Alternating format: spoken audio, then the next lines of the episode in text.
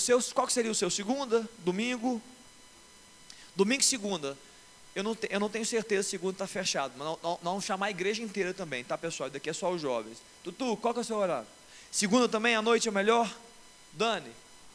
O seu domingo de manhã, né? Domingo de manhã já vai ter, tá, Dani? Beleza, o Dani está garantido. Quem mais levantou a mão? Débora, qual você prefere? Sábado. Nós temos um sábado, três segundas, Cláudio. E um domingo. Muito bem. Vocês, vocês facilitaram bastante a nossa vida. Você. Oi, Paula. Queridos, eu vou transmitir, aqui olha, importante, eu vou transmitir isso para o pastor Joaquim, e durante a semana a gente vê o que a gente faz, tá bom? Muito bem. Mas o módulo 2 está continuando para quem faz sábado, para quem faz domingo, ninguém perdeu, tá bom? Eu só queria incentivar vocês, tá? Eu sei que tem muita gente fazendo, nós temos na juventude aproximadamente 40, 12, umas 52 pessoas fazendo. Mas muitos de vocês aqui não estão fazendo.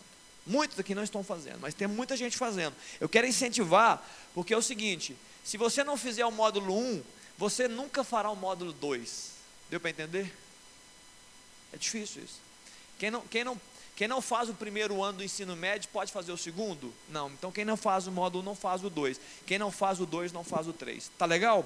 Então aqui, olha, se até o final do culto você quiser, me chama, Léo, eu quero fazer e tal do mais. Beleza até aqui? Falei do CFM. Nós teremos mais oito lições agora para o módulo 2. Ok? Estamos juntos aqui, pessoal? Todos juntos? Eu queria fazer uma pergunta que eu estou vendo algumas caras novas. Quem aqui está nos visitando pela primeira, segunda vez? Levanta a mão. Olha que coisa linda. Levanta.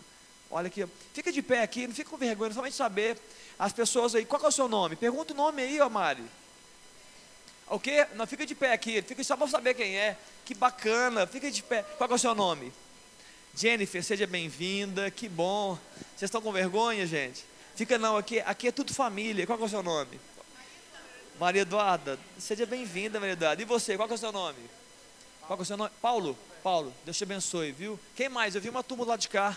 Ei, qual, então três? As três? Eu realmente eu não. Qual é o seu nome? Da, Daline, com D mesmo? Daline. Minha esposa chama Aline, mas não tem D não. Você mesmo? Oi, Elisana, Deus te abençoe. Camila, Deus te... Temos Camilas aqui também. Mais alguém aqui? E o seu? Guilherme, seja bem-vindo também. Aqui atrás tem alguém? Tem, olha. Você é novo aqui. Mais ou menos? Já veio de vez em quando, Duda? Tá bom. Vocês estão vindo também? De vez em quando, né? Algumas vezes, né? Sejam bem-vindos novamente. A turma de cá. Ei, moça bonita, que bom te ver aqui, uai. Legal demais, viu? Bom te ver aqui. E aqui, lá de cá. Qual é o seu nome? Carla. Karen. É a mãe da Mari, que bonitinho, gente. Que bom que você veio, que legal. Inclusive, é, é Karen. Ô Karen, nós vamos ter um programa para os pais da juventude no mês de junho, tá? Deixa eu soltar isso aqui mais ou menos. Pessoal, escuta, olha, olha para mim aqui que é outra, outro recado importante que eu quero deixar a palavra, depois eu vou dar a palavra e nós vamos fazer a noite mineira. Mês de maio, nós estamos terminando o mês de abril, mês de maio, a igreja, nós vamos, nós vamos ministrar a igreja, nós vamos orar sobre isso, nós vamos é, buscar a Deus sobre família. Fala com a pessoa que está tá falando assim: olha, mês de maio, fala com ela. Mês da família. Ok? Muito bem, é isso mesmo. O que, que nós vamos fazer, igreja? Olha aqui, jovem. Todo, alguém aqui não é família? Não, né? Todo mundo aqui é família Todo mundo aqui é irmão de alguém, é filho de alguém, é neto de alguém, é primo de alguém, casado, né? Tem casados aqui. Todo mundo aqui é família. Nós teremos vários temas. E com a igreja, a igreja, a nossa igreja vai estar falando sobre isso, eu vou pegar os temas e não falar sobre isso aqui também, tá? Tá joia? Vamos falar sobre temas muito relevantes. Para a igreja, temas sobre casamento. Alguém aqui gostaria de falar sobre casamento? Levanta a mão. Gostaria? Ô turma mais nova, vocês não querem falar de casamento, não, está muito, tá muito longe. Vocês querem falar de namoro ou de casamento? A turma de cá. Pera aqui, ó. É, dos dois? O que, que foi, Vitor? Namoro só, né? Casamento jamais, né, Vitor? Pessoal, nós, nós, vamos traduzir as mensagens para a nossa realidade. A igreja vai falar de casamento, a gente fala de casamento e namoro, Pedro. Oi? Não, eu, eu preciso incentivar vocês. Casamento é benção, eu preciso incentivar. Mas aqui, olha. Formação de filhos, eu acho que está longe para vocês, né? Está meio longe, tá, não, para alguns aqui. Mas a gente pode falar algumas coisas para vocês, são filhos, ok, pessoal? Não vou falar para Karen, viu, Karen? Quem aqui é para você é o seguinte: gravem isso, para a Janaína também, né? Olha que bacana. Pri, aí, mês de maio todo, ok, pessoal? Maio, maio, maio, maio, são quatro semanas. Nós estaremos orando todos os dias aqui na igreja, todos os dias, não um dia, todos os dias, segunda, terça, quarta, quinta e sexta, de sete da manhã às oito e meia, orando pelas famílias, casamento, filhos, pais, relacionamento, harmonia no lar e assim por diante. Eu, se fosse você, reservaria um dia para orar. Mas além disso, no dia primeiro, eu estou lançando aqui para vocês terem na cabeça, primeiro de junho, primeiro de junho, Aline? Primeiro de junho, sábado, nós vamos fazer um seminário aqui na juventude. É o seminário Convertendo o Coração dos Pais aos Filhos e dos Filhos aos Pais. É bíblico, está na Bíblia. Malaquias 4,4. Ok? Convertendo, essa, essa unção não é a unção do passado, essa é a unção do presente. A palavra de Deus nos ensina, Deus quer sim conectar as gerações e os corações dos pais aos filhos, dos filhos aos pais. Seja sincero, você que é jovem. Eu sei que tem pais aqui, mamães, eu também sou papai e mamãe de adolescente. Há, há, uma, há uma distância entre pais e filhos, né? Uma coisa esquisita, tipo assim, ninguém se entende, né? O meu pai não me entende, e aí o filho fala, é, minha mãe não sabe me compreender, aí o, o pai fala, mas essa geração que está chegando é toda louca, eles são diferentes, não é isso mesmo? Queridos, nós temos que quebrar essas barreiras todas em Deus. Sabe o que a palavra fala quando você pega Malaquias 4,4?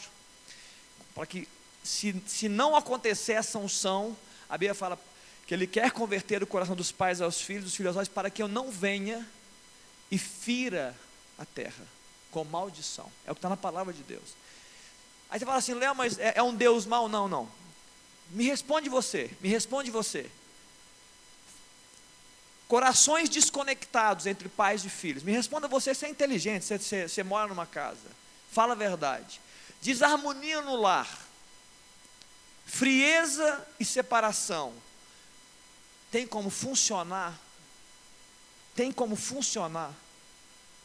Quando não funciona a família, a sociedade não funciona. A, so, a, família, querida, a família, ela é uma célula da sociedade. Se, quando, quando Satanás ataca a família, ele está atacando toda a sociedade. Ele ataca a igreja também. Se família não está funcionando, a igreja vai, não vai funcionar. Porque a igreja são famílias. Se igreja não funciona, se famílias não funcionam, a sociedade não funciona. Se nós estamos vivendo, e você sabe disso, uma sociedade líquida, uma sociedade louca, onde o que era certo virou, o que era errado virou certo, o que é certo virou errado, é porque Deus, Satanás está atacando as famílias. E está, nós estamos vivendo um ambiente nublado aí, tenebroso estamos vivendo. Mas o ponto é, o que, que nós vamos fazer dia 1 de junho? Qual, qual é a ideia? Que você chame, nós vamos convidar, vai ter um convite bonito, viu? Turma da, turma da, da iPlug vai ajudar. Todos os pais e mães e, e, pessoas responsáveis, talvez você more com seu avô e com a sua avó, não importa. Todos eles serão convidados, convocados para estarem aqui. Todos todos os pais convocados. E vocês, claro, também convocados. O que nós vamos fazer? Nós vamos ministrar para os pais e não ministrar aos filhos. Ok? No mesmo instante que os pais estiverem sendo ministrados, os filhos também estarão sendo ministrados. Nós temos uma, uma turma boa. Nós já, já temos confirmado aí um, um, pastor que é, ele é, é, é psicanalista, psicólogo, você quer falar, Lê? O doutor Manuel vai vir, ele é psicanalista, ele é pastor também. Ele, ele tem muitos, muitas istas, muitas especialidades mesmo. Um homem de Deus. E ele tem abençoado muito a minha vida. E eu tenho certeza que ele vai abençoar a sua vida e a vida da sua casa também. Eu estou assustada. Né? E eu acho que assim, um tema que a gente poderia colocar é realmente o papel relevante da família. Eu tenho trabalhado isso com os meus alunos e teve um dia dessa semana que eu cheguei, encontrei com o Léo e eu só chorava. Porque eu me senti impotente. Não tinha como eu fazer. Eu atendi uma aluna que me procurou na hora do recreio, falando que não queria voltar para casa porque estava com medo da madraça matar ela. A mãe e o pai são separados, a madraça tem 24 anos, ela tem 16. O pai viajando e gerando uma morte emocional de ameaças na vida dessa menina, e ela tem crescido com isso. Depois, um menininho de 10, 11 anos me procurou na outra aula, eu fiquei com ele mais alguns minutos, e ele virou para mim e falou assim: professor, eu não sei mais se eu quero Deus, eu estou em cima do muro. Aí eu falei assim: é, o que está acontecendo? Meu pai e minha mãe, dentro de casa, brigam o dia inteiro. Eu só vejo briga e confusão. Eu tenho um irmão de 25 anos drogado, a atenção da casa vai toda para ele. Eu me sinto largado, julgado. E eu não sei se eu quero esse Deus, não.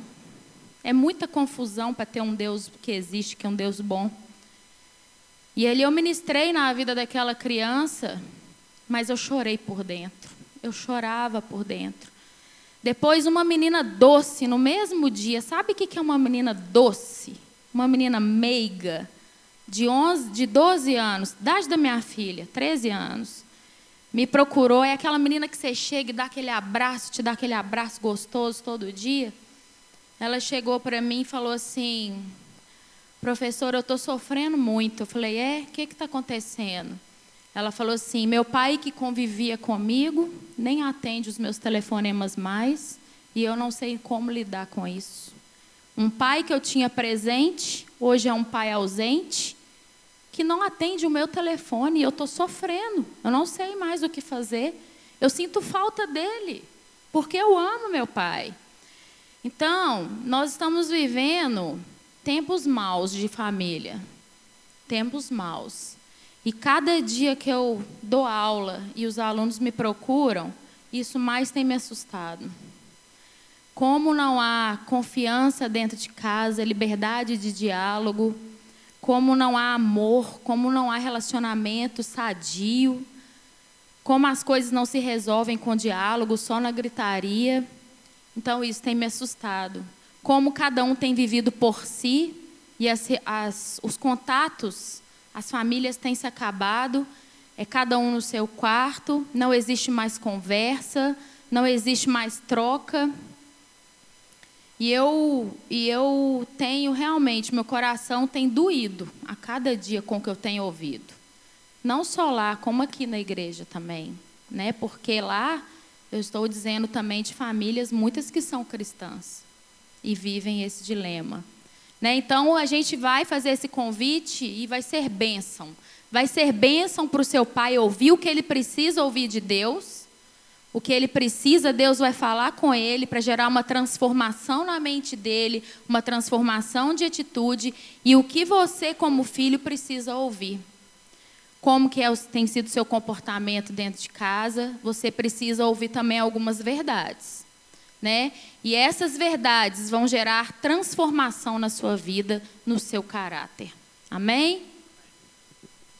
Mas você não vai chegar para o seu pai, para sua mãe, ó oh, mãe, estou chamando você para ir lá para transformar você. Não, não fale desse jeito não, né, gente? Mas o ponto importante que a Aline disse é que o Brasil, a religião é livre, não é?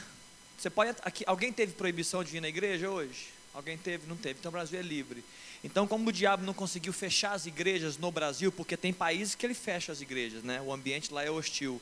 Então, para ele poder manter a sua força, ele ataca as famílias. Porque quando ele ataca as famílias, ele está tocando o cerne da igreja. Então, muitos dos, muitos dos temas que a Aline falou, e eu também, atendendo muitos de vocês, inclusive alguns de vocês, é, as coisas acontecem lá fora, mas acontecem aqui dentro também. Né? Ah, tem tantos assuntos, né? Muita, uma geração aí que está sofrendo os impactos né, de, uma, de uma família que está fragilizada. A gente falava sobre isso ontem, né, Dani? Um pouco falando sobre isso, né? Casas estruturadas e casas desestruturadas. Amém, queridos? 1 de junho, daqui a pouco a gente lança. Eu queria abrir uma palavra com vocês nessa noite, eu queria trazer um ensino para vocês. Semana passada, qual foi o feriado que nós tivemos aqui? Alguém lembra, não? Ou vocês já, já esqueceram dele? Alguém sabe? Oi? Qual foi? Páscoa. Teve medo não, né? Queridos, nós tivemos a Páscoa semana passada. Alguém aqui ganhou um chocolatinho de alguém? Não, levanta a mão. Ganhou um chocolatinho? Ganhou? Ganhou um chocolatinho, Bela? E delícia, hein, gente? Muito bem. Oi? A Manu.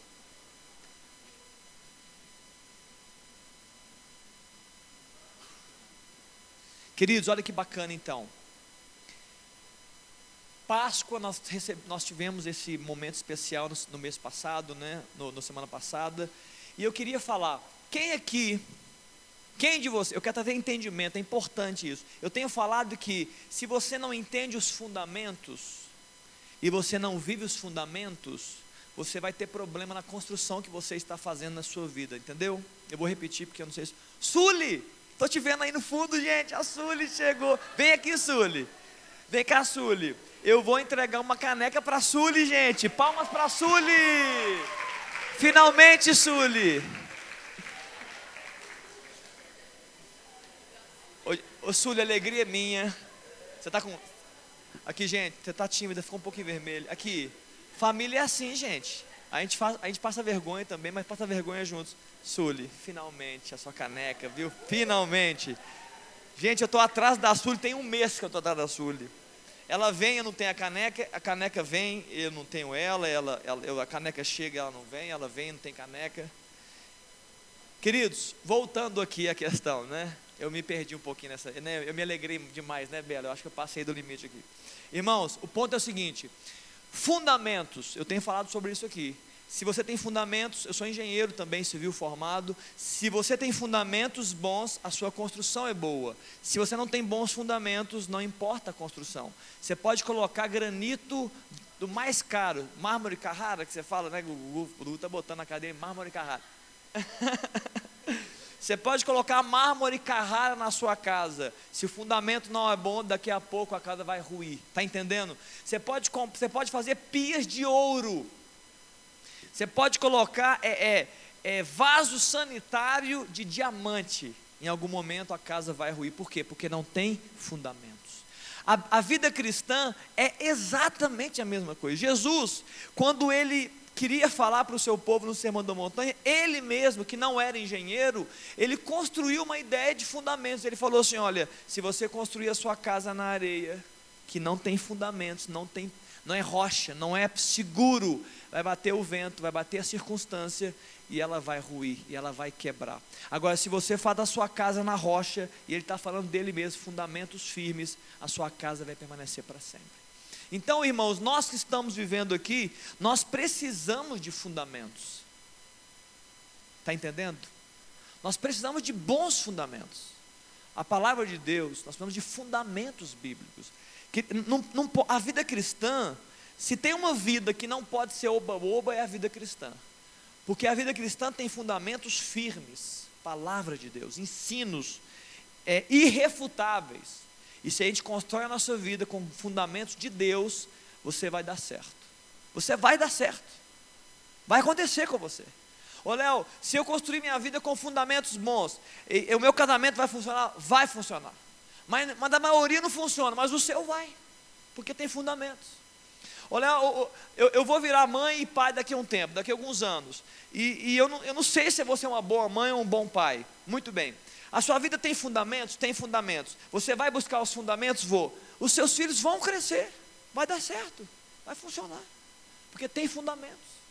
Agora, Léo, eu não tenho, eu, eu não tenho fundamentos. Eu, eu não tenho valores firmados. A minha fé fraqueja, eu tenho dúvidas, eu não sei ainda discernir o que é certo e errado. Olha, você precisa buscar realidades. Porque se você falhar nos fundamentos, você falha na sua construção. E aqui, olha que importante. Aqui vocês já estão construindo a sua vida. Porque com criança a gente podia falar assim, ah, eles não decidem, né? O Dink, eles não decidem por eles mesmos. Não, vocês já estão construindo uma vida. Uma, alguns de vocês construindo carreira, então vocês estão construindo o seu futuro sim. Então, se vocês falharem nos fundamentos, qualquer movimento que você fizer vai falhar. Está tá claro aqui, gente? Se não tem fundamento, não importa o movimento. Não faça movimentos sem fundamentos. Tem fundamento, faça os movimentos que você está fazendo. Não tem fundamentos, para, respira, reavalia. Quais os fundamentos que estão me fazendo viver? Viva. não tem fundamentos, tem dúvida, não faça. Vai falhar. Daqui a algum. Quantos casamentos que eu aconselho que eu falo com eles, vocês falharam nos fundamentos. É fundamento. Aí você vê relacionamento de amigos, falhou, estamos brigados. Por quê? Falhou nos fundamentos. Relacionamento de pais com filhos, está falhando, não está bom. Está falhando nos fundamentos. Cada um buscando. E hoje, nessa, nessa noite, eu queria trazer um, não, não um fundamento, mas eu queria trazer ensino para você. Você precisa entender a realidade que você está vivendo, para que você possa dar certo como homem ou mulher de Deus. Amém? Podemos caminhar então nessa noite. A Páscoa, eu queria falar um pouco sobre a realidade da bíblica da Páscoa. Eu tenho certeza que você vai dizer assim, lá, Léo, já sei. Que bom, queridos. Então, nós, nós estamos aqui para que todos saibam. Eu quero falar sobre, eu, quero, eu preciso trazer fundamentos porque a Páscoa é um dos maiores fundamentos. É uma festa, né? Nós celebramos com coelhinho e com chocolate. Mas é uma festa cristã, é uma festa judaico-cristã e nós precisamos entender. Muito bem, Êxodo capítulo 12. Léo, nós temos como passar aqui? Êxodo capítulo 12 foi o primeiro momento que Deus instituiu a Páscoa. Êxodo 12. Qual o contexto de Êxodo 12? Se você não sabe, o contexto de Êxodo 12 é o contexto que o povo está no Egito aprisionado, preso no Egito ok? Ele está preso no Egito. O que acontece? Deus quer pegar o povo ele quer libertar o povo do Egito. E quando ele faz isso, ele chama Moisés, fala: Moisés, eu decidi que eu quero libertar o meu povo. Você quer libertar o seu o povo? Sim, senhor, eu quero libertar meu povo. É isso mesmo. Então Deus, você sabe dessa história, ele manda. Quem já ouviu falar das dez pragas? Levanta a mão. Já ouviu falar das dez pragas? Nem todos, mas a maioria. Então Deus usa Moisés e lança sobre o Egito dez pragas nove pragas, agora vamos para a décima, e agora vem a décima praga, a décima e última praga, para que Faraó, o imperador lá do Egito, pudesse libertar o povo que estava, escute, 400 anos, pelo menos, presos como escravos no Egito. É importante que isso aqui é muito importante. O povo de Deus estava 400 anos preso no Egito, 400 anos e Deus decide libertá-los. Olha o capítulo 12. Eu quero ler primeiro uma palavra só para você poder ficar feliz e, e, achar que a gente é muito inteligente. A palavra hebraica para Páscoa é Passak ou Pesach, depende do, do, do, do cara, né, porque tem gente que é melhor do que eu para falar isso. Significa passagem. Páscoa significa passagem. Por que passagem? Daqui a pouco você vai entender. Páscoa é passagem no hebraico. E aí eles celebraram essa passagem no hebraico, que é a Páscoa. Vamos para o capítulo 12, então, olha o verso, eu quero ler alguns versos aqui, verso 3 primeiro. Falai a toda a congregação de Israel, está ali, né? Dizendo: aos dez deste mês, cada um tomará para si um cordeiro, segundo a casa dos seus pais, um cordeiro para cada família mas se a família for pequena para um cordeiro, então convidará ele o seu vizinho mais próximo, conforme o número de almas, conforme o que cada um puder comer. Por aí calculareis quantos bastem para o cordeiro. O cordeiro está, será sem defeito, macho de um ano, podereis tomar um cordeiro ou um cabrito. Queridos, instrução de Deus. Olha só, vocês vão pegar um cordeiro. Cordeiro é um, é uma, é um filhote de ovelha. Vocês vão pegar um cordeiro, e vão, vão fazer uma, uma celebração com esse cordeiro, as famílias vão fazer. Sua família é pequena? Chama outra e vamos celebrar alguma coisa. E você já sabe que é a Páscoa que eu estou dizendo, ok? Olha o verso interessante, daqui a pouco eu vou ler outros versos. No verso 14, eu quero ler também, rapidamente, depois eu vou, ler, vou voltar nos outros. Este dia vos será por memorial, alguma coisa você deve lembrar para frente. E o celebrareis como solenidade ao Senhor, nas vossas gerações o celebrareis por estatuto perpétuo. Está dizendo que a Páscoa deve ser celebrada para sempre. Estatuto perpétuo, não é para um dia, é sempre, vocês sempre vão celebrar a Páscoa. E esse povo, a partir daí, começou a celebrar a Páscoa. O povo judeu celebrava a Páscoa. Ele celebrava a Páscoa como mandamento de Deus. Eles celebravam em famílias, eles lembravam de algumas coisas. Não vou falar o que, que eles lembravam aqui. Primeira coisa, eu queria dizer que o que aconteceu ali, há muitos anos atrás, foi uma grande aliança de Deus com o seu povo. Importante que você entenda sobre aliança. Olha o verso 13.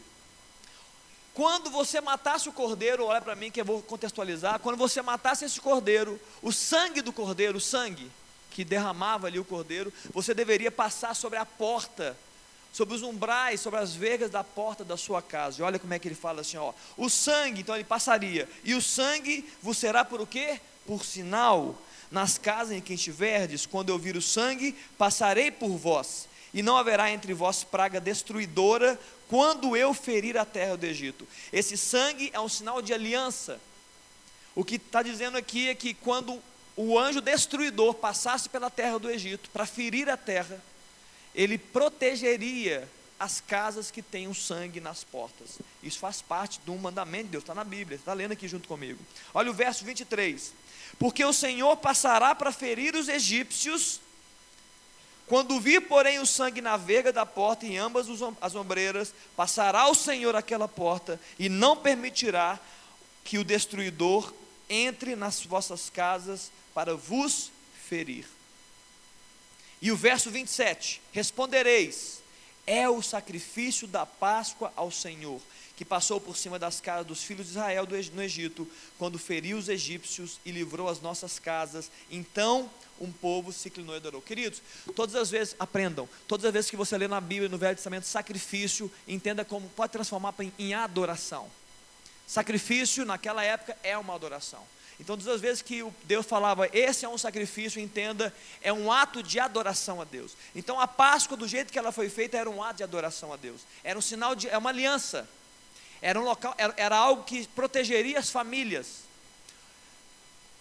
Abrindo um parênteses para que vocês entendam, o Velho Testamento são, é uma figura, são figuras. Muitas coisas que estão lidas ali, não, não são figuras, são figuras para o que viria. Isso aqui aconteceu. Mas são figuras, são tipificações. Egito, nesse contexto, tipifica o mundo. Esse que você vive. Esse que nós vivemos. Egito significa o mundo. Faraó, ele tipifica o diabo, Satanás, que é o dono dessa maldade ou desse mundo. Está aí, está na Bíblia. Moisés, como libertador, ele tipifica Jesus, aquele que vai libertar o povo de algo que eles estão vivendo, a escravidão do povo. É isso que essas são as tipificações. Olha que interessante quando nós falamos aqui. É o sacrifício da Páscoa ao Senhor. Esse evento é da décima praga, Deus construiu esse contexto de libertação, ele construiu um contexto, ele falou: façam isso, matem o cordeiro, celebrem a Páscoa, passem, porque eu vou ferir a terra e vou libertar vocês. Ok, o contexto do Velho Testamento? Esse é o contexto do Velho Testamento. Qual o contexto? De libertação do povo de Deus da escravidão do Egito. Saiba disso, o povo judeu, até hoje, celebra a Páscoa com esse intento. Ele celebra a Páscoa numa alegria, de que eles foram libertos da escravidão do Egito. Eles celebram até hoje dessa forma. Olha só que legal, revelação progressiva de Deus no Antigo Testamento, sabe o que ele é, queridos? É um preâmbulo. É algo que é, é uma sombra daquilo que estava por vir, que aconteceria logo depois de Jesus Cristo, que era um, que tem a ver com o plano salvífico de Jesus é um preâmbulo. O que aconteceu lá no Velho Testamento é uma, é uma chamada para o que estava por vir através de Jesus Cristo, que é o que eu quero falar, eu quero enfatizar aqui, que só aconteceria pleno em Jesus. A Páscoa, agora, eu quero trazer você para o Novo Testamento. Mas antes, trazer uma forma de você comer a Páscoa. No verso 11, olha o verso 11 de Êxodo 12, quando eles comeriam a Páscoa, fala assim: olha, desta maneira o comereis, lombos cingidos sandálias nos pés e cajado na mão. Comê-los eis, a pressa é a Páscoa do Senhor. Olha que interessante, queridos. Era para eles comerem vestidos com roupas que estivessem saindo de casa, comendo com cajado na mão, porque eles usavam cajado no deserto, e você vai comer com pressa. Sabe o que significa isso? Porque na, neste ambiente de contexto, eles deveriam ter a expectativa certa de que algo novo de Deus estava para vir. Algo novo de Deus estava para acontecer. Então você deve comer a Páscoa, entendendo que algo novo de Deus estava para acontecer. E você pode a qualquer momento sair desse, desse ambiente de escravidão. Ok, até aqui? Falamos do Velho Testamento? Vamos trazer agora uma realidade do Novo Testamento. E é importante que você entenda que a mensagem ela deve ser buscada no coração. Se você entender só no seu intelecto, você vai poder replicá-la replicar essa realidade dizendo: Olha, eu entendi. Agora, se você entender com o seu interior, você vai poder viver essa realidade chamada Páscoa do Senhor. Muito bem. O que acontece na Páscoa? João capítulo 1, no verso 29. João Batista, ele é o primeiro que faz isso. Mas ele não é o único, perdão. Ele não é o único, mas ele é o, é o primeiro que declara isso. Ele chega e fala assim: olha, João 1, 29, eis, quando ele, ele vê Jesus passando, ele aponta para Jesus e ele fala assim: ó, eis o Cordeiro de Deus que tira o pecado do mundo. Pastor, por que está trazendo essa mensagem hoje? Primeiro, porque nós tivemos a Páscoa semana passada, esse é o primeiro objetivo. Segundo objetivo, eu preciso, eu preciso que você entenda e tenha respostas claras, porque eu tenho conversado com alguns de vocês e nem todas as respostas estão claras. Você precisa ter as respostas claras com relação a tudo aquilo que aconteceu há mais de dois mil anos atrás, quando Jesus morreu na cruz. Porque quando você tiver clareza das respostas, você vai viver as realidades que Deus tem para nós. Eu vou repetir isso aqui. Só quando você tiver clareza naquilo que aconteceu realmente, você vai poder viver a realidade daquilo que Ele queria que nós vivêssemos. Lá em João, então, no capítulo 1, verso 29, João Batista fala: Jesus, ele é o Cordeiro de Deus que tira o pecado do mundo. Mas estava vivo, ele não estava morto ainda não, mas algo estava para acontecer, certamente Jesus seria morto. Queridos, por que a morte do Cordeiro? Por que, que o Cordeiro precisou morrer? Por quê? Por quê? Pensa aí, por que a morte do cordeiro? Você já parou alguma vez? Eu sei que tem muita gente aqui. Você já parou uma vez assim, poxa vida, já ouvi essa história de Jesus que morre na cruz. Eu já vi essa história. Mas eu fico pensando, Jesus não é poderoso, não é Deus, por que, que ele tem que morrer na cruz? Seja sincero, você já pensou isso alguma vez? Eu já pensei. Alguém já pensou? Levanta a mão, Senhor, já pensei. Por que, que Jesus teve que morrer na cruz? Ele não é Deus, ele não é poderoso, por que, que ele teve que morrer na cruz? Eu queria te ajudar a responder isso. Houve uma razão. E a razão é importante. Se você entender a razão, a sua vida muda.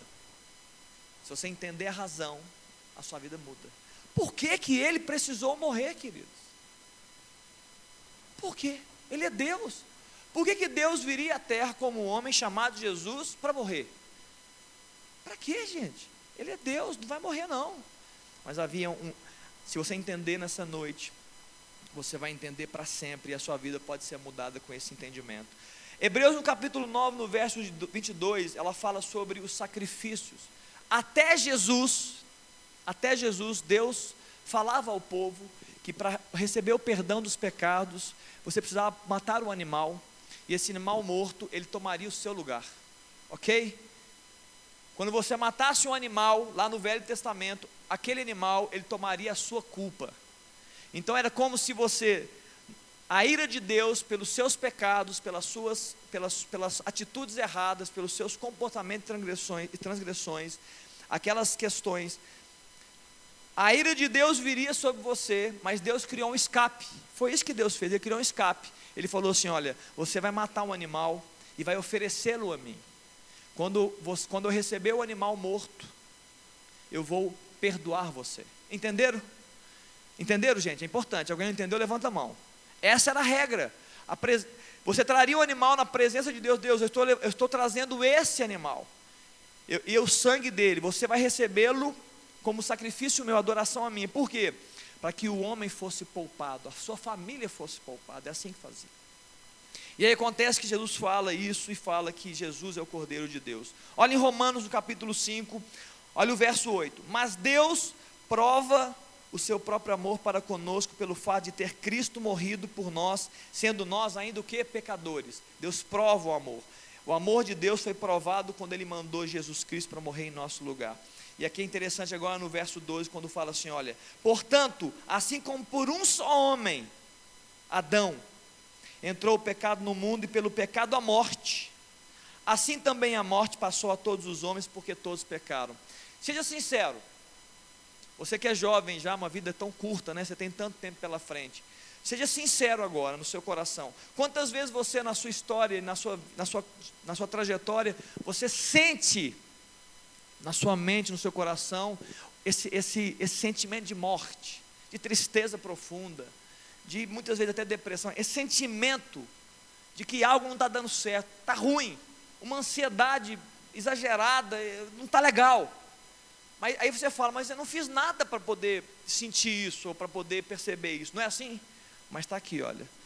Essa, essa coisa está aí, rondando nosso coração e nossa mente. Mas a Bíblia fala que por causa, todos, por causa de Adão, um homem, todos receberam esse efeito nocivo no seu, na sua, no seu coração e mente. Olha o verso 17. Mas se pela ofensa de um, e por meio de um só, que foi Adão, reinou a morte, muito mais os que recebem a abundância da graça e o dom da justiça reinarão em vida por meio de um só saber Jesus Cristo. Então Jesus Cristo veio, ele morreu na cruz e ele tinha um propósito. Entenda, ele tinha um propósito. O propósito dele era romper com todas as prisões que existiam por causa da atitude de Adão lá no início. Até Jesus, queridos, Deus criou um artifício. Ele falou assim: olha, o artifício é um animal que seria morto e o sangue seria recebido. Quando Jesus veio, ele tomou parte nisso, ele falou assim: olha, eu farei isso de uma vez por todas. Isso é o contexto da Páscoa. Esse é o contexto. Em Gálatas, no capítulo 2, no verso 13 e 14, talvez você não se sinta assim, mas quando, se você entender, você vai é, é, se sentir muitas vezes assim. Sabe que a Bíblia fala que Jesus, quando ele veio, ele cancelou um escrito de dívida que havia sobre nós. Sabe o que é o escrito de dívida? É uma dívida que você tem. Você tem uma dívida com alguém, e essa dívida sua era com Deus, por causa do pecado de Adão, por causa de Adão, era uma dívida com Deus. E aí o que Jesus fez? Ele falou assim: olha, a dívida que o homem tem com Deus, eu vou pagar. É isso que Jesus fez. A dívida que o homem tem com Deus, eu vou pagar pelo homem. Só que ele não poderia simplesmente pegar dinheiro, ouro ou prata e pagar. Por quê? Porque foi escrito que a moeda espiritual é sangue.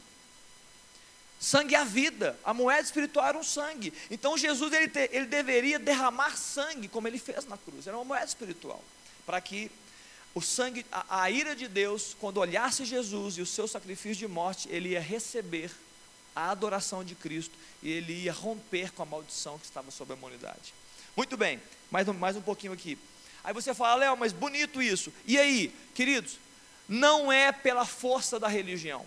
É importante que eu diga isso nesse momento. Não é pela força das atitudes, não é. Não é pelo que você faz de bom, não é pelo que você faz bonito, não é pela sua, pelo porque você está aqui no domingo, no sábado, não é.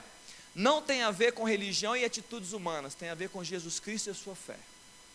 Um ladrão estava na cruz, dois ladrões na cruz, você sabe disso. Eu tenho certeza que você sabe. Haviam dois ladrões na cruz ao lado de Jesus naquele momento. Um deles questionou Jesus. Falou assim: Se você é o filho de Deus, então salva a ti mesmo e a nós. Ele colocou se na frase. Ele não, ele não reconhecia Jesus como Senhor. Mas o outro ladrão, queridos, que não tinha currículo. Ele não tinha currículo.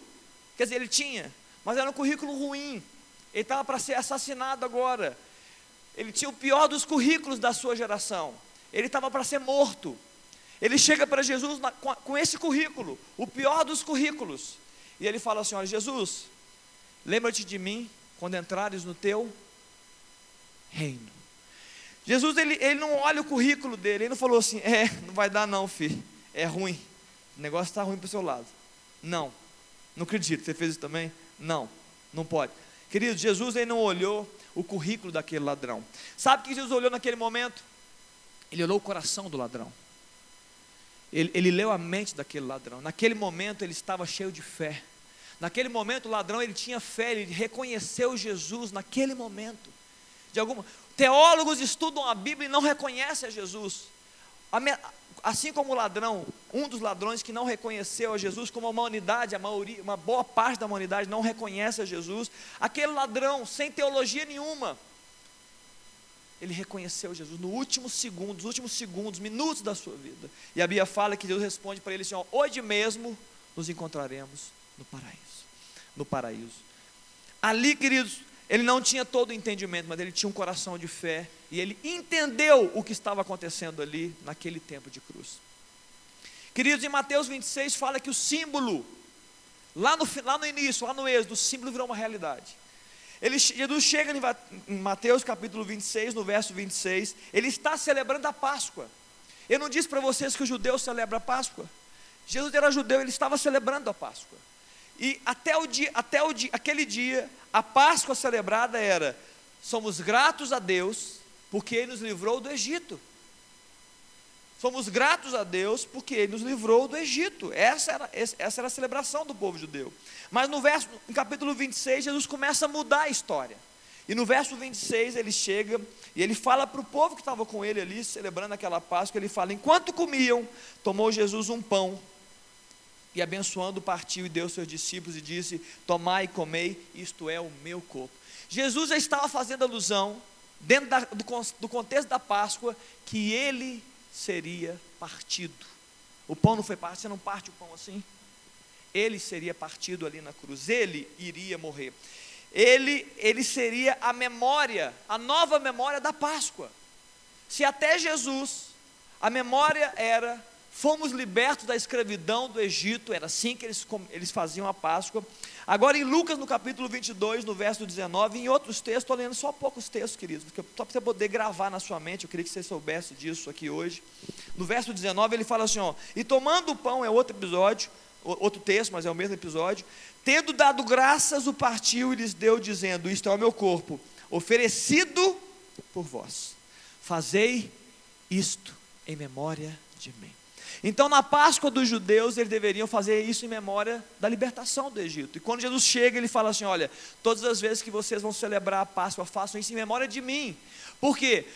Até Jesus, a celebração era pela libertação do Egito. Após Jesus, queridos, a celebração é pela libertação da humanidade, na qual você está incluído. Jesus ele amplia o significado da Páscoa. E ele fala assim: ó, você não precisa mais celebrar a libertação do Egito apenas, agora vamos celebrar a, celebra a libertação da humanidade. Todo homem e mulher que se entender essa mensagem, que receberem no seu coração, que confessarem com a sua boca, que Jesus, que essa mensagem é verdadeira, que Jesus Cristo é Senhor, que Ele morreu no nosso lugar, a Bíblia fala que será salvo, será liberto, será curado. Queridos, você precisa entender essa realidade, precisa, jovem o quanto antes. O quanto antes você precisa entender. Se você só, entende, se você só ouviu o que eu estou dizendo aqui, com seu intelecto, você está apto para poder contar isso para alguém. Agora, se você receber essa realidade que eu estou dizendo, essa palavra no seu coração, no seu espírito, você estará apto para viver essa realidade, que é muito melhor do que simplesmente falar dessa realidade, é viver, é compreender o que está por trás da morte e ressurreição de Jesus Cristo. Queridos, lá no povo, lá no Egito, significava libertação do povo. Significava é, que eles seriam enviados para uma nova terra, a terra que manda leite e mel. É isso que estava. O contexto é o mesmo. É o mesmo contexto. É o mesmo contexto. O que Jesus fez na cruz é o mesmo contexto. Ele te livraria de algo ruim do hoje mas ele te colocaria numa trajetória, num caminho de ser abençoado, um caminho melhor, um caminho, uma terra melhor, ambiente melhor, espiritualmente que eu estou falando, é claro. Você pode estar na sua mesma casa, no mesmo trabalho, na mesma escola, com as mesmas questões, na no mesma rua, morando no mesmo lugar, mas aqui dentro muda, porque Jesus começa a mexer de dentro para fora. Deus vai, talvez Deus não mude o seu contexto familiar, e de escola, mas Deus muda de dentro para fora. E você precisa compreender isso. É isso que Jesus veio fazer. É por isso que ele veio morrer. Queridos, em 1 João no capítulo 3 fala que para isto se manifestou o Filho de Deus para destruir as obras de Satanás. Jesus veio para aniquilar aquilo que estava aí mexendo com você, batendo em você, que muitas vezes bate todos os dias. Sentimentos de morte, tristezas, dores, é, é, ansiedades. Um dia eu estava conversando com uma jovem no colégio, ela falar, pastor, eu estou com, com tanta ansiedade porque nós estamos na semana de prova. E ela falou, nossa, não estou conseguindo nem dormir. É isso, são as coisas que nos atingem. Queridos, nós precisamos entender as realidades para a gente bus buscar na fonte. Você precisa aprender a buscar na fonte. Não dá para Dá para buscar o que você precisa do lado, com os amigos, mãe, pai, avô, porque muitas vezes, e a maioria delas muitas vezes, essas pessoas não vão conseguir atender você. Nós precisamos buscar na fonte. Jesus é essa fonte. Quando ele fala que eu, você deve fazer isso em memória de mim, eu, eu morri, você deve olhar para mim e está dizendo: busquem o que vocês precisam em mim na fonte. Queridos, Jesus, é, Jesus não veio deixar um legado na terra. Ele deixou o legado, antes de mais nada. Legado é algo que alguém deixa para outra pessoa. Legado é algo que alguém deixa para uma outra pessoa. Que Jesus não veio apenas deixar um legado. Sim, ele deixou um legado, ele deixou ensino. Claro que ele deixou. Ele deixou palavra, ele deixou milagres, atos. Mas muito mais do que ele deixou um legado para nós, queridos, ele se tornou o legado. Jesus, ele se tornou o legado. Quando ele veio, ele se deixou para nós. Você está me entendendo, jovem? Jesus, quando veio, ele se deixou para nós. Ele falou assim: ó, eu, vou vir na, eu vou vir na terra, eu vou caminhar no meio dos homens, eu vou falar com eles, eu vou dizer coisas, eu vou ensinar para eles, mas em algum momento eu vou ficar com eles. Eu vou morrer e vou ressuscitar para estar com eles. Querido, nós precisamos entender essa realidade. Jesus quer estar conosco. Ele não quer apenas que você escute os seus ensinos, ou que você cumpra os seus ensinos. Não, isso também Ele quer que você faça. Mas Ele quer estar conosco. Ele quer, ele quer andar conosco. Ele quer estar na nossa vida. Ele quer participar da nossa história. É isso que Ele quer fazer. Pastor, mas como que Ele faz isso? Porque o contexto da cruz não finalizou a obra. A obra começou ali, começou há muito tempo, mas ele, na obra de Jesus, ele estava ali fazendo, a cruz foi parte da obra, porque logo depois que Jesus ressuscitou.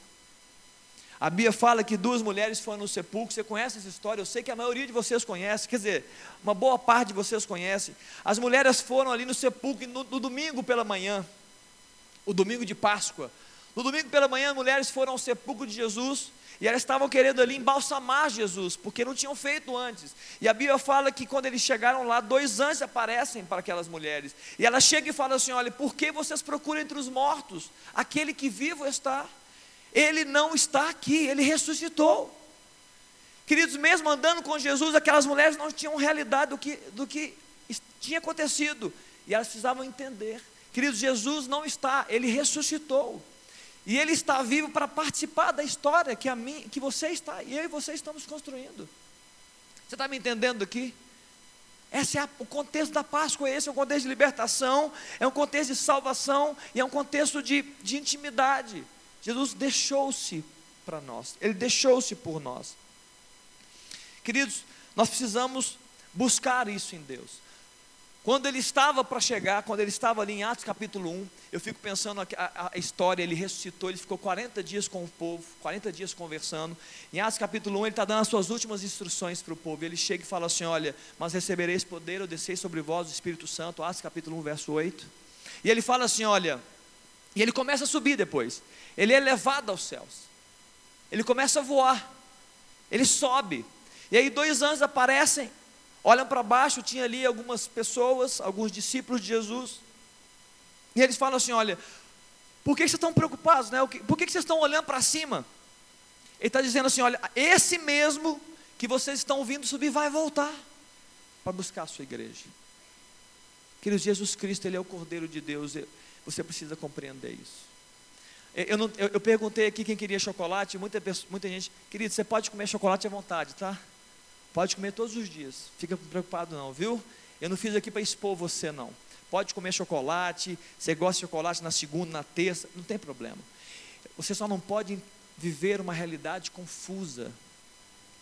Você precisa entender, queridos, o Cordeiro de Deus, Jesus Cristo, Ele foi o Cordeiro. Ele morreu, mas Ele também ressuscitou. Ele não deixou apenas ensinamentos, querido, Ele quer estar conosco, jovem. Muitos de vocês, jovens, por que, que eu trouxe essa mensagem? Muitos de vocês, muitas conversas, a Aline também, a capelania que eu fiz. Queridos, há uma fragilidade na existência de vocês. É muito interessante isso, notar. É muito interessante notar. Talvez eu também era, mas eu não lembro, eu, eu meio velho já, né? Mas eu não acredito que eu era tão assim. Mas há uma fragilidade nessa geração, uma, uma solidão eu, eu, confesso que eu não sei muito porquê, mas eu, eu, eu, tenho algumas ideias, mas eu não quero dizer das ideias. Há uma solidão nessa geração, há uma sensação de estar sozinho, há uma sensação de que você, é, é, nos, nos melhores momentos, você está cheio de amigos, mas nos piores momentos não tem nenhum amigo, sim ou não, hein? Não é isso que muitas vezes parece que nós, essa geração está sentindo. Olha, quando está tudo bem, está cheio de gente, vamos rir, vamos sair, vamos para os rolê ou rolê mesmo? Gente, é rolê, né? É rolé, rolê. É porque na minha época era rolé, gente. Eu vou confundir o resto da vida. Na minha era rolé, agora é rolê. Queridos, beleza. Agora aqui, quando nós estamos em crises, crises aqui dentro, parece que não tem um amigo com a gente. Parece que não tem um parceiro para chorar com a gente. Parece que não tem ninguém para entender a nossa vida. Não tem um ouvido, não tem um ouvido para entender. Jovem, escute, jovem. Se você não tiver nenhum, nenhum, ninguém, Você precisa entender que você não está sozinho. Você precisa entender, jovem. Você precisa. Eu preciso te ajudar nisso. Você precisa entender essa realidade. Jesus ele não veio para deixar um legado. Ele veio, ele se tornou o legado. Ele se deixou para nós. Ele se deixou por você. Eu queria orar com você nessa hora. E o que eu vou deixar a música para depois, ok? Vou deixar. Eu queria orar. Eu estou querendo orar vocês. Eu tô, eu tô, eu tô observando o ambiente. Eu queria orar com você, querido. Talvez nessa noite, você que veio aqui, você e eu terminei aqui a mensagem. Eu queria que você deixasse Deus trazer realidades espirituais no seu entendimento. Você não pode viver a sua história sozinho. Você não pode, queridos. Você não pode. A Páscoa, quando Jesus ele, ele, ele ali veio e ele veio para celebrar a Páscoa, ele estava dizendo: Olha, eu estou fazendo isso para que vocês nunca mais se sintam sozinhos. Eu vou libertar vocês dessas prisões espirituais. Eu quero estar com vocês, eu vou ressuscitar, eu vou estar com vocês, eu vou enviar o meu espírito para vocês, vocês vão andar comigo, vocês são minha igreja, minha família, meu povo. Assim como ele cuidou do povo no Egito, está dizendo, ele vai cuidar da gente. E além de cuidar e tudo isso mais, ele, ele quer dirigir os nossos passos. Você acha que ele só tirou o povo do Egito e falou assim: ó, gente, já fiz minha parte. Eu tirei vocês do Egito, agora vida, vida que segue. Não, não, ele falou: eu tenho coisa melhor para vocês. Eu tenho uma terra melhor para vocês, eu tenho um caminho melhor para vocês andarem. E jovem, o quanto antes nós entendemos isso, mais rápido nós vamos acertar o alvo. Você quer, quem aqui quer acertar o alvo? Levanta a mão, deixa eu só ver. Você quer acertar o alvo? Sim ou não?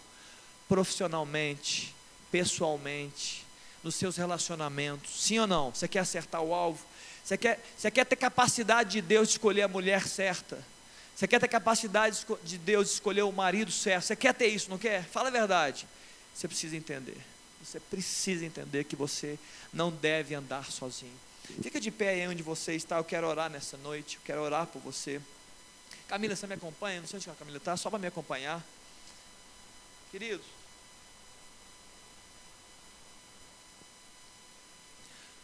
Eu queria que você fechasse seus olhos só para que você concentrasse no que eu estou dizendo. Não para que e, e você ficasse aí, né, conversando com você mesmo, conversando com Deus. A minha pergunta é: quais as realidades que você está vivendo, jovem? Quais realidades você está vivendo?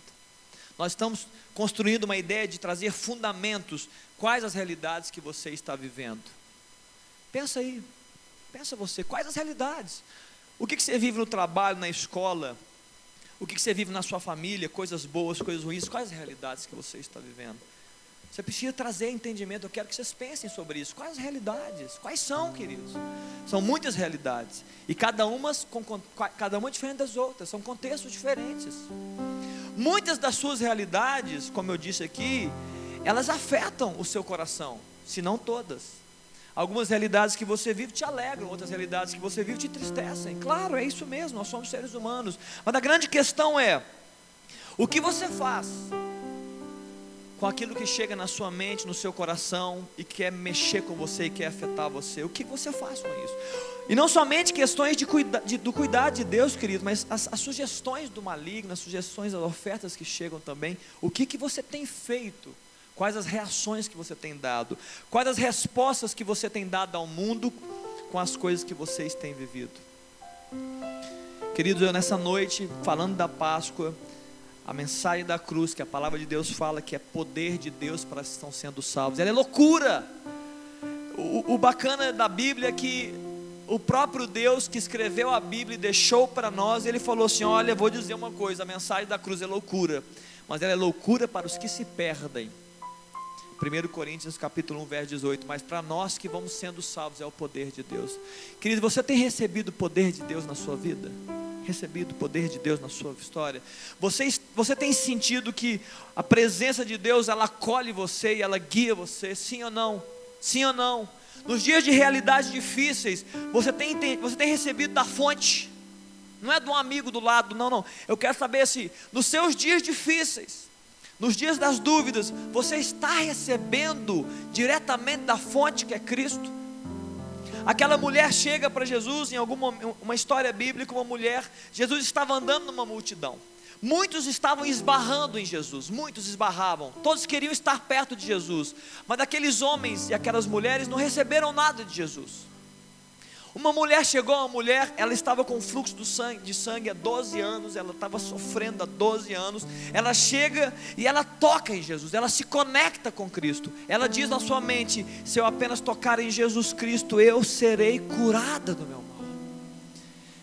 Queridos, toda a multidão estava esbarrando em Jesus, mas quando ela toca em Jesus, Jesus fala assim: para tudo, para, para, porque de mim saiu virtude. Sabe a questão, jovem? Não é a frequência na igreja, não é você ir na célula, é o quão conectado você está com a fonte que é Jesus Cristo. Você está me entendendo a diferença? Muitas vezes nós estamos religiosos, a gente vem na igreja, a gente canta as músicas, a gente até faz algumas orações, a gente até lê a Bíblia, mas nós não estamos intensos em conexão com Deus. Nós não estamos intensos em conexão com as realidades de Deus. Sabe o que acontece? Nós estamos esbarrando em Jesus, mas não está saindo virtude dele em direção a nós. Aí as suas lutas continuam as mesmas lutas, as suas questões pessoais continuam as mesmas questões, Seja, sejam físicas, sejam emocionais, muito mais espirituais. Por quê? Porque nós estamos vivendo com baixo nível de intensidade as coisas de Deus. Nós precisamos crescer na intensidade com as coisas de Deus. Aquela mulher falou assim: Olha, eu só preciso tocar nas vestes de Jesus, e eu vou ser curada. Só isso. Eu preciso me conectar na fonte. E a fé dela, a fé que ela teve, é impressionante isso, porque Jesus não deu uma palavra para ela. A fé que ela teve, ela recebeu virtude de Deus, só pela fé. Queridos, quem nessa noite gostaria? Olha, pastor, eu ouvi essa mensagem, eu entendi a Páscoa, eu até já conheço essa história, mas olha, nessa noite eu entendo que eu preciso me conectar mais com Deus. Eu queria que você levantasse sua mão. Quem aqui? Olha, eu preciso me conectar mais com Deus. Levanta sua mão. Eu queria ouvir, eu quero orar por você aí. Amém, querido. Quem olha, olha, Léo, pastor, eu sim, eu entendo. Eu preciso me conectar mais com essa realidade de um Deus próximo, um Deus presente, de alguém que me ama, de alguém que cuida de mim, de alguém que quer dirigir os meus passos. Quem gostaria de levantar? Levanta sua mão. Amém. Mais alguém, queridos? Eu estou vendo mãos levantadas. Amém. Ali no fundo também tem mãos levantadas. Feche seus olhos. Vamos lá. Põe a mão no seu coração aí. Eu queria fazer uma oração primeiro, depois eu quero orar por, essas, por essa turma aqui. Deus, liberta o teu povo, Jesus. Liberta, Pai. Tua palavra, Deus, diz que nós seremos livres quando o Senhor nos libertar. Ó Deus, que nós não vivamos, ó Deus, uma mera religião, uma mera religiosidade, não, Deus, que nós possamos nos conectar com o Senhor de verdade.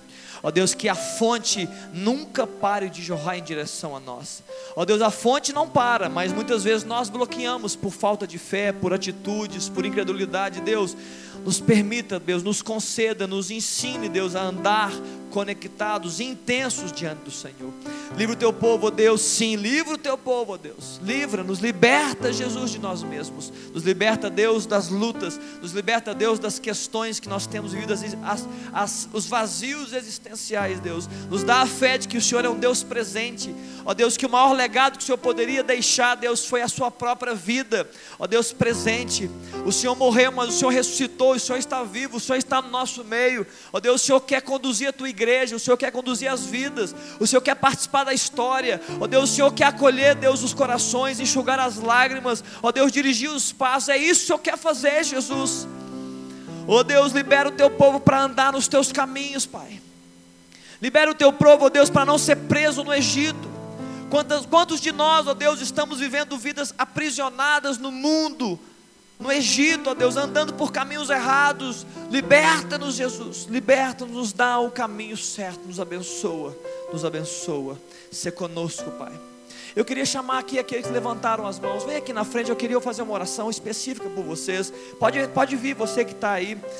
Eu vi algumas mãos levantadas. A minha pergunta é: quem gostaria, quem percebe, quem entende? Olha, no momento atual que eu estou vivendo, eu preciso me conectar mais com Deus. Pode vir aqui, jovens. Tem uma moça ali também, eu vi uma menina, eu quero orar por você. Pode vir.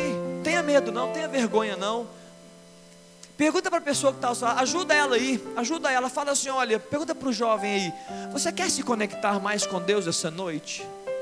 Pode vir, jovem. Pergunta para ela aí, pode perguntar, não tenha vergonha não. Fala assim: olha, você gostaria de se conectar mais com Deus essa noite? Se a resposta for sim, vem com ela. Pode vir os dois. Fico, tem pessoas, pode vir os dois. Você gostaria de se conectar mais a Deus essa noite? Pode vir com ela, pergunta. Sabe por quê, queridos? Que Deus me fala que sim, tem pessoas, eu estou olhando para pessoas que estão desejando se conectar mais com Deus. Por que, que você está com vergonha então de vir aqui à frente? Por que, que você está com vergonha de vir aqui à frente? Fala assim, Deus, hoje é o dia, eu quero, eu preciso. Aquela mulher, queridos, ela sofria há 12 anos, sabe o que ela disse, aquela mulher? Ela falou assim: Eu vou tocar em Jesus, porque ela procurou os médicos, os médicos não acertaram a vida dela. Ela, ela tinha dinheiro e ela gastou, a Bíblia fala, ela gastou tudo que ela tinha. Mas uma hora ela falou assim: não, não, não, não, não, eu não vou buscar mais as coisas, eu quero buscar a fonte, eu quero buscar Jesus Cristo. E ela falou assim: agora eu vou encontrar. E quando ela toca em Jesus, de Jesus sai virtude. Feche seus olhos aqui, queridos. Feche seus olhos. Se você quiser vir, vem, vem, querido. Nós, nós, nós estamos orando aqui para que a nossa vida, nós possamos nos conectar mais com esse Jesus esse Jesus que morreu por nós, que nos amou naquela cruz, mas também esse Jesus que ressuscitou, ele está vivo, ele está aqui, queridos, ele está aqui. Não importa se você sente, não importa se você está percebendo, mas ele está aqui. Porque ele prometeu que ele estaria na sua igreja, ele está aqui. E nessa noite ele recebe você que veio, queridos, ele quer participar da sua história, é isso. Acredite nisso, jovem. Você pode contar a pior das histórias, para Jesus. Aquele ladrão tinha o pior currículo. Você pode apresentar o pior currículo para Jesus. Ele continua amando você, querendo participar da sua história, querendo ajudar você na sua caminhada. É isso que ele quer fazer. Ó Deus, obrigado por essa noite, Jesus. Obrigado, Deus. Obrigado por cada jovem, Deus, que está aqui à frente. Cada jovem, ó Deus, que ouviu a mensagem, que entendeu a mensagem. Cada jovem que, se, que ó Deus, que reagiu à mensagem. Obrigado, Deus, porque só o Teu Espírito Santo pode produzir isso, ó Deus, só o Senhor pode. Só o Senhor pode fazer. Ó Deus, acolhe cada vida aqui, Pai, em nome de Jesus, em nome de Jesus. Acolhe, Deus, acolhe, sim, Deus. Toca, Espírito Santo, em cada vida. Um toque sobrenatural do Senhor, de Deus, tocando os corações. Ó Deus, tocando as vidas, ó Pai, tocando as vidas. Ó Deus, traz realidades novas para nós, novas realidades, Jesus, novas realidades, Pai. Ó Deus, que no dia da solidão, no dia da solidão, o pior dos dias, ó Deus, a tua palavra fale conosco, o teu Espírito fale que nós não estamos sozinhos, nós não precisamos viver solidão, porque o próprio Deus desceu para estar conosco. Oh Deus, que maravilha essa revelação, Pai. Que maravilhosa revelação, o próprio Deus desceu dos céus para estar com os homens. Nós somos amados por Deus. Obrigado, Deus, pelo teu amor, Deus. Encolhe, Deus, acolhe com teu amor esses jovens que aqui estão. Oh Deus, conecta, Deus, os corações pelo teu amor. Sim, Pai, com amor conecta os corações. Oh Deus, se alguém aqui, Jesus, que ainda não entregou a sua vida, não entregou, não fez uma confissão de salvação Ó oh Deus, convence a respeito da salvação que há em Jesus Cristo. Salva-nos, Deus. Salva-nos. Salva-nos, Deus. Precisamos do Senhor.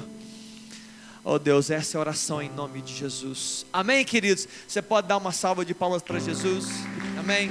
Não vai embora ainda não, não vai embora ainda não, não vai embora não. Deus te abençoe, viu? Fala para a pessoa que está do seu lado aí, vocês também, fala assim: ó, você não está sozinho. Jesus está com você. Jesus ama você. Fica aí, jovem, só um pouquinho. Oi, Mônica. A Mônica tem uma palavra para dar. Jovem, escuta aqui. Olha só, no início da, da reunião, durante o louvor, eu pedi ao Senhor para estar tá me dando uma palavra. Eu estava intercedendo por todos os jovens. E eu pedi ao Senhor para me dar uma revelação do que Deus tinha hoje para vocês. E Deus me mostrou duas coisas. A primeira foi libertação, eu não sabia que você ia pregar. Então, uma palavra de libertação, que essa noite era uma noite de libertação. E a outra palavra é uma palavra de prosperidade. E aí eu vi um pote é, com líquido, assim, um ouro descendo. Eu perguntei para o Senhor o que era aquilo. E aí Deus estava me falando assim a respeito do que ele tem para cada um. É, em relação às, às, como é que eu vou explicar para vocês em relação à vida pessoal de cada um, o que Deus quer entregar para cada um na sua vida pessoal, na sua vida profissional, na sua vida dos seus relacionamentos. Então eu gostaria de estar orando por vocês, entregando essa palavra, ministrando sobre vocês essa bênção que Deus quer liberar hoje. Tá bom? Senhor, em nome de Jesus, vocês possam levantar para receber essa bênção, todos vocês, em nome de Jesus. Senhor Deus, muito obrigada, porque nós cremos de todo o nosso coração que o Senhor tem algo especial para entregar para os teus filhos nessa noite. Todos nós que estamos aqui dependemos do Senhor, reconhecemos o teu senhorio sobre as nossas vidas. E nós queremos, ó Deus, entregar a vida de cada jovem, de cada adulto que está aqui. O Senhor sabe como está a vida pessoal de cada um aqui, como cada um está conduzindo os seus estudos, a sua vida profissional, as suas escolhas, a batalha por um emprego, Deus, em nome de Jesus, eu peço que esse pote de ouro que o Senhor me mostrou, que o Senhor possa derramar sobre a vida de todos os que estão aqui nesta noite. Que todos os que estão aqui dentro, Deus, que possam receber uma bênção especial, que o Senhor possa prosperar financeiramente, que o Senhor possa prosperar, Deus, emocionalmente que no ramo das ideias, das escolhas, que as pessoas possam fazer as escolhas corretas, que elas possam discernir a voz do Teu Espírito Santo, que elas possam caminhar com o Senhor. Nós, Deus, recebemos, tomamos posse dessa bênção. Também tomamos posse da libertação, porque o Senhor me mostrou aqui nessa noite que gostaria de trazer libertação sobre muitos que estão vivendo debaixo de alguma escravidão específica da vida. Por isso, em nome de Jesus, eu ministro a libertação do Senhor sobre o teu povo, crendo, Pai, que o Senhor tem algo a tratar na vida de cada um aqui. Em nome de Jesus, Deus, nós cremos no sacrifício do Senhor naquela cruz e tomamos posse de toda vitória. Em nome de Jesus é que nós oramos. Amém. Amém. Amém, querido. Deus te abençoe. Toma o seu assento. Vamos dar algumas instruções agora, viu? Deus te abençoe. Deus te abençoe, viu? Deus te abençoe. E Rafa.